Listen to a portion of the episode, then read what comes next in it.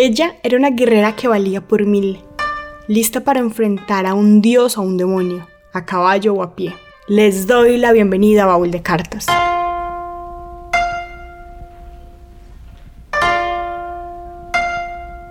Tal vez no hemos oído la palabra de las Onabugeisha, pero fue un grupo muy pequeño de mujeres samurái de mujeres que tenían un entrenamiento igual al de los samurái. Eran familiares de guerreros samurái que fueron entrenadas para defender a sus hogares cuando ellos no estuvieran. Así que hoy vamos a hablar de ellas, de las Onabugeisha, guerreras japonesas desde tiempos muy antiguos.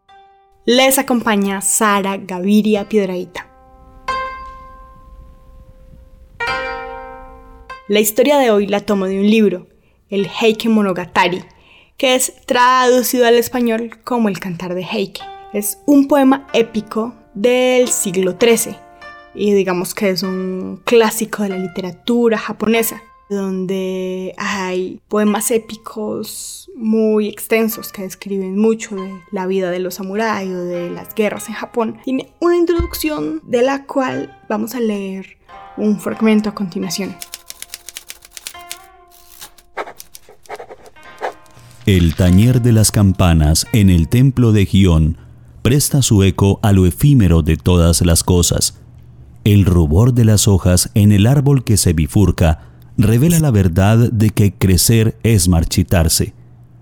El que está orgulloso no lo está por mucho tiempo, como un sueño en una noche de primavera. El valiente es finalmente destruido y no será más que polvo en el viento. El cantar de Heike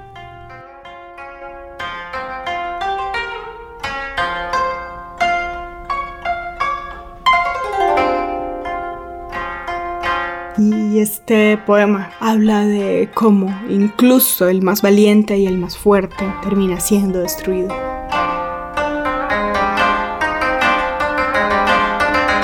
La palabra Onabugeisha significa mujer guerrera y puede rastrearse hasta comienzos de los años 200 después de Cristo. Estamos hablando del siglo III de nuestra era, cuando la emperatriz Jingu, después de la muerte de su esposo, que era el emperador Chuai, tomó el trono y lideró una invasión a Corea. Hay muchos estudios que se preguntan por la validez de Jingu como una figura histórica, como una figura real pero su leyenda es poderosa.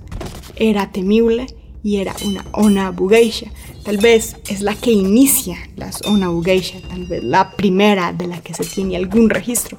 Y eso que hay muy pocos registros. Ella, como una Ona Bugeisha, como una guerrera samurái, desafió las normas sociales de su época. O bueno, las de cualquier época, si se quiere. Estaba embarazada del futuro emperador, así que vendó su cuerpo se puso ropa de guerra y salió a la batalla. La expedición fue exitosa sobre eh, lo que hoy es Corea y inició un mandato que duró 68 años, desde el 201 hasta el 269. Y después de esa guerra hay muchas leyendas que hablan de cómo ella personalmente comandó la conquista de Corea.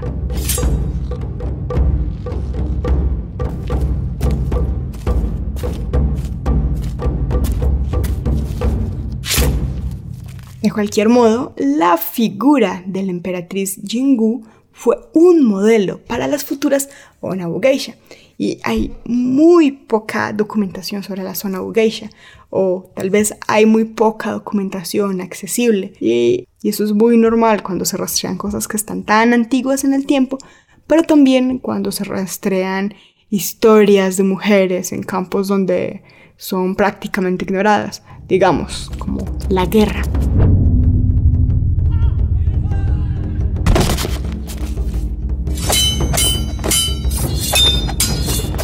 Pero aún así hay pequeños documentos que me permiten llevarles esta historia. Resulta que después de la emperatriz Jingu, en los siglos 5 y 6, empezó lo que se llamó la época de las reinas. Y casualmente Japón fue liderado por una sucesión de emperatrices poderosas. Y ya para el siglo XII, la clase samurái que tenía su famosa lealtad inquebrantable, espíritu marcial, devoción de muerte honorable, estaban de nuevo en servicio eh, como empleados y guardias, ejércitos privados para la corte imperial. Y ya que estamos hablando de la corte imperial, lo que escuchamos es una gran pieza que fue grabada en 1941. Si se fijan pueden escuchar el ruido de una grabación análoga digitalizada y hace parte del estilo Taishikisho Koshi, que es un estilo particular de la música tradicional imperial de la corte.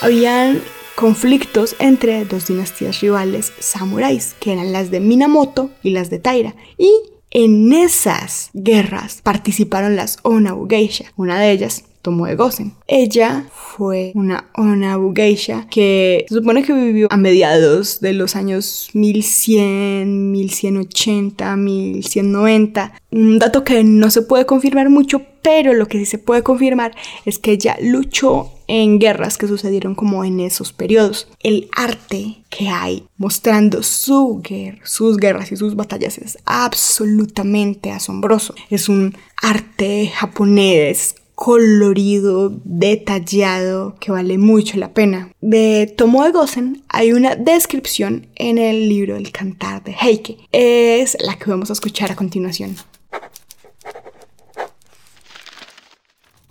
Tomoe era especialmente hermosa, pelo largo y bellas facciones.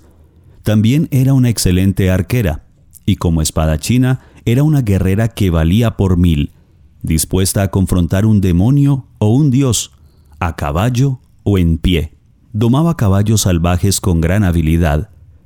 Cabalgaba por peligrosas pendientes sin rasguño alguno. Cuando quiera que una batalla era inminente, Yoshinaka la enviaba como su primer capitán, equipada con una pesada armadura, una enorme espada y un poderoso arco, y ella era más valerosa que cualquiera de sus otros guerreros. El cantar de Heike.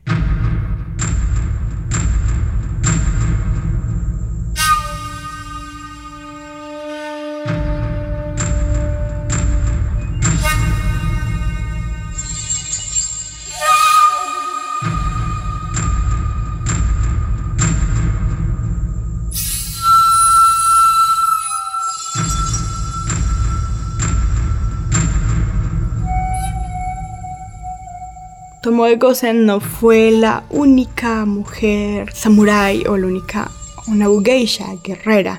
Hubo algunas otras de las cuales se tienen algunos registros, que es Yoho Nasako, Nakano Takeko y voy a hablar por ahora de Tomoe Gosen. Ella nació en una familia guerrera donde se supone o se asume que creció aprendiendo el uso de armas y aprendió a usar el arco y el sable. Vamos a hablar ahora de las armas que usaban las Onabu Geisha, que no usaban exactamente las mismas armas que los samuráis hombres.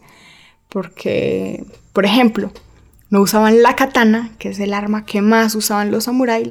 La katana es un tipo de sable, aunque hay muchos tipos de katana, que es largo, un poco curvo y tiene un solo filo, tiene un filo único. Pero la zona geisha no usaban necesariamente eso, sino que usaban armas que eh, como menos fuerza a la hora de combatir con otros hombres, porque tal vez les ganaban como en masa corporal, en tamaño, y también les permitía como maniobrar a mayor distancia. Entonces ellos usaban la yari, la naginata, que son armas muy efectivas para pelear mano a mano y también para pelear contra caballería. El uso de muchas mujeres samurai o nobugeisha son legendarias, especialmente la naginata, que se convirtió un símbolo de la mujer guerrera.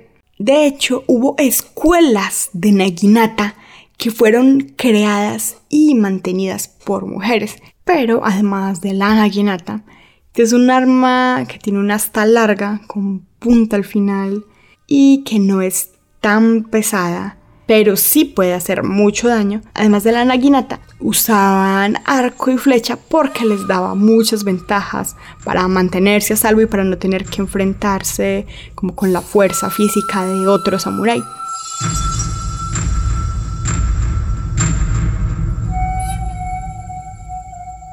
Y volvamos a Tomoe Gosen. Tomoe Gosen, como les había dicho, se supone que nació en una familia de guerreros.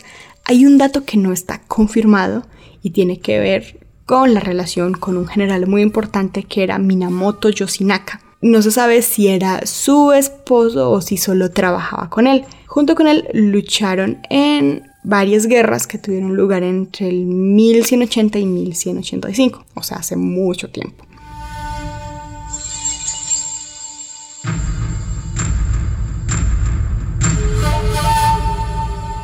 Sobre esta relación no se sabe mucho, pero el asunto es que ella sí hacía misiones para un general muy importante que era Minamoto Yoshinaka. Y ella aparece junto con otras mujeres en crónicas de guerras del momento, que son muy reducidas, pero que nos dan pistas de su existencia.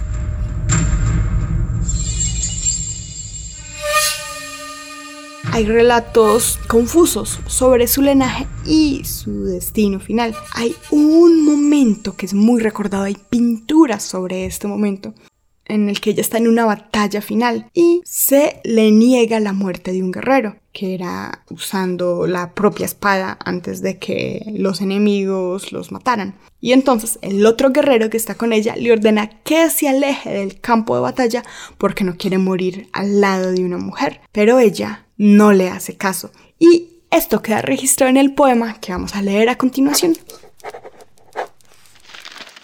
Pero ahora estaban reducidos a solo cinco sobrevivientes, y entre estos Tomou aún mantenía su posición. Llamándola ante él, Kiso Yoshinaka dijo, Como eres una mujer, sería mejor que escaparas. Ya he decidido morir, ya sea por la mano del enemigo o por mi propia mano. ¿Y cómo sería de humillado Kiso si en su última pelea muriera con una mujer? Incluso ante estas fuertes palabras, sin embargo, Tomou no lo abandonaría y aún sintiéndose llena de lucha, contestó, Ah, para algunos un osado guerrero digno de oponerse, Kiso debería ver que una buena muerte puedo yo tener. Y sacó su caballo y esperó a su lado. Pronto Onda non Hashiro Moroshige de Musashi, un fuerte y valiente samurái, llegó cabalgando con 30 seguidores, y Tomou, inmediatamente corriendo hacia ellos, se arrojó sobre Onda y aferrándose a él y arrastrándolo desde su caballo, lo presionó tranquilamente contra el pomo de su asiento y le cortó la cabeza. Entonces, quitándose la armadura, huyó a las provincias orientales. El cantar de Heike.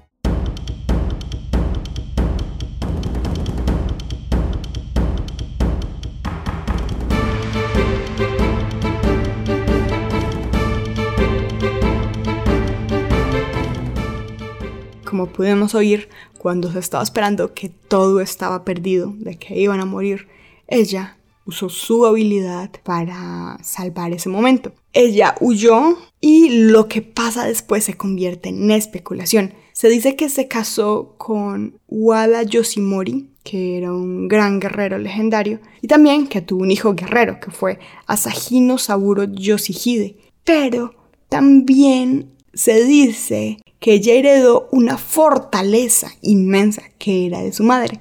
Otra de las cosas de las que se dice de Tomoe es que murió en una batalla en el 1184, donde también moriría su supuesto esposo. Aunque no está de todo claro, en el Heike Monogatari, el libro que estoy usando como referencia hoy, habla de cómo ella fue uno de los cinco guerreros que permanecieron con vida hasta el final del enfrentamiento.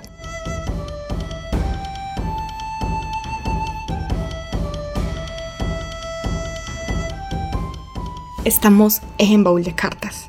Hoy hablando de las Onabu Geisha, mujeres guerreras del Japón feudal que debido a la guerra constante entre estados y ciudades, las mujeres samurai, las onabugeisha, tuvieron desafíos muy fuertes. Era frecuente que les tocara la defensa final de un castillo o de la ciudad y que se llevaran a otras mujeres a la batalla. Hay un relato muy interesante que habla de cómo la esposa de un samurái, porque casi todas las onabugeisha eran familiares o parejas de samuráis, después de presenciar cómo mujeres y niños se suicidaban, se armó y dirigió a 83 soldados supervivientes y desafió al enemigo general. El general, afirmando que las mujeres no son aptas para ser guerreras, se retiró y logró escapar cuando sus soldados atacaron el escuadrón de ella.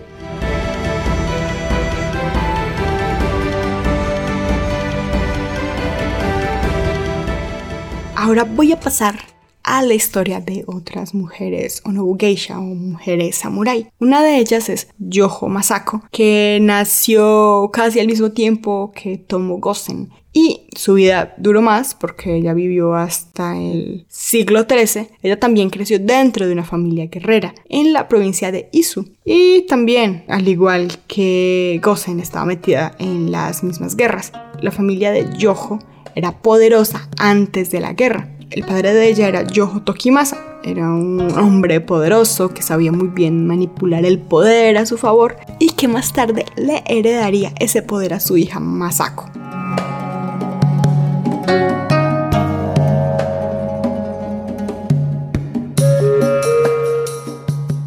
Eh, su padre se aseguró de hacer un enlace matrimonial con Minamoto no Yoritomo, era del clan Minamoto. Y eso sucedió muy poco antes de empezar la guerra.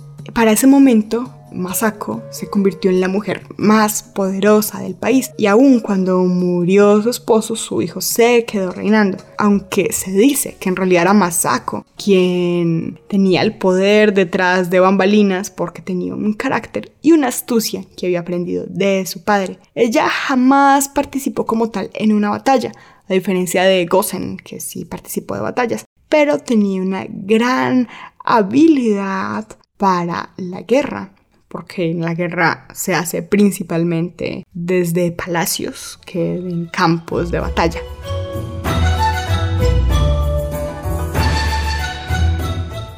Y voy a hablar de una mujer que es mucho más reciente. De hecho, hay fotografías reales de ella y que nos hace confirmar que hay todo un legado de mujeres samurái que viene desde tiempos muy antiguos, como es el siglo II y el siglo III. Se trata de Takeko. Takeko vivió en el 1800, ya estamos hablando del siglo XIX. Ella también era de la región de Aizu y se conoce por haber participado en la guerra de Boshin. Takeko nació en la ciudad de Edo y era hija de un oficial Nakano Heinai. Y como las mujeres anteriores, también fue entrenada en lucha, en este caso en artes marciales. Y luego su maestro de artes marciales la adoptó cuando murió su padre en guerra. Ella estuvo dando clases también de artes marciales durante los inicios de los años 60. Hablamos de 1800, 1860, estamos en el siglo XIX. Ella es recordada porque comandó un grupo de mujeres guerreras que lucharon de forma independiente porque ellas como eran mujeres no podían pertenecer de forma oficial a un cuerpo militar, así que armaron su propio grupo para luchar de forma independiente. De ella existen fotos. Bueno, hay una foto en realidad y pues eso nos hace pensar que las historias de las otras mujeres que a veces están pensadas como leyendas o como mitos son bastante reales.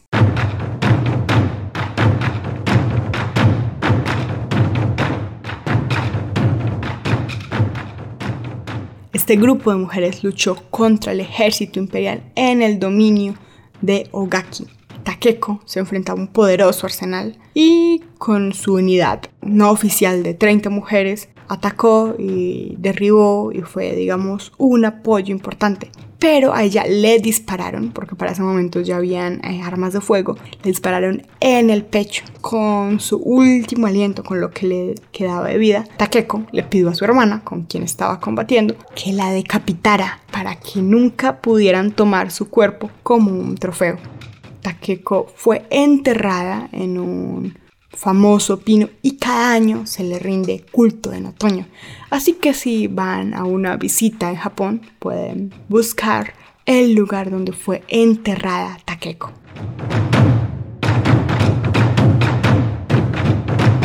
Por hoy me despido de ustedes, les acompañó Sara Gaviria Piedraíta.